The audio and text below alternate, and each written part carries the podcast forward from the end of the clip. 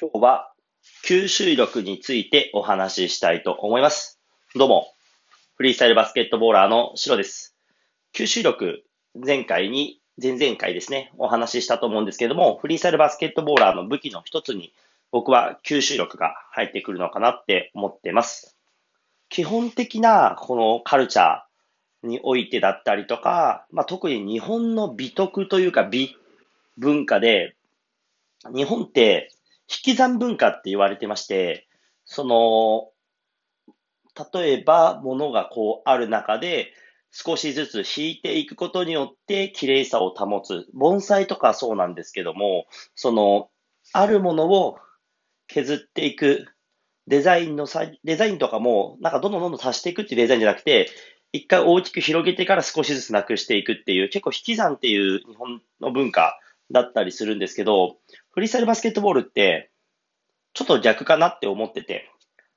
足し算文化かなって僕は思ってます。その足し算文化の中に、なんで足し算かなっていう中に吸収力が入ってくると思ってて、もともとフリースタイルバスケットボールは、バスケットボールからもちろん派生していて、日本に入ってきて、まあ、16年とかなんですかね、しっかり入ったなっていうのは、僕が始めたのも2004年、16年前なんですけれども、その時に、やっぱバスケットボールを使ってのフリースタイルバスケットボールだったので、ドリブルが多いし、なおかつ、指の上で回すボールスピンだったり、腕の上を転がるアームロール。球体でしかできない。球体だからや想像できるであろう技が基本的なフリースタイルバスケットボールの、えー、っと、原点、始まりだったと思います。ただ、今、その僕が言った足し算文化、吸収力っていうのは、今フリースタイルバスケットボーラーがやってるのって、かなりいろんな他のカルチャー、文化に影響を受けてて、どんどんどんどん新しいものが生まれてるなって思ってます。で、吸収力っていうのがどういうものかっていうと、何でもかんでも自分の中に入れたりとか影響を受けて、これいいな、これいいな、これやろう、これやろうっていうのはちょっと吸収力とは僕違うと思ってて、いろんなものに影響を受けながら、どれを自分の中に取り入れていくかっていうセンス、それがフリースタイルバスケットボーラーにはあると思っていて、特にめちゃめちゃ影響力を受けてるカルチャーがダンス。ダンスカルチャーにかなりの影響を受けてると思うし、僕自身もめちゃめちゃダンスカルチャーの影響を受けてます。で、ダンスで言うと、例えば、あの、ヒップホップとかロックとか、まあ、ポッピン、特にブレイキンですかね、がもうすごいこう、フリースタイルバスケットボーラー影響を受けていて、まあ、体の使い方だったり、シンプルにダンスの動きをそのまま、こう、技に組み替えてみたりとか、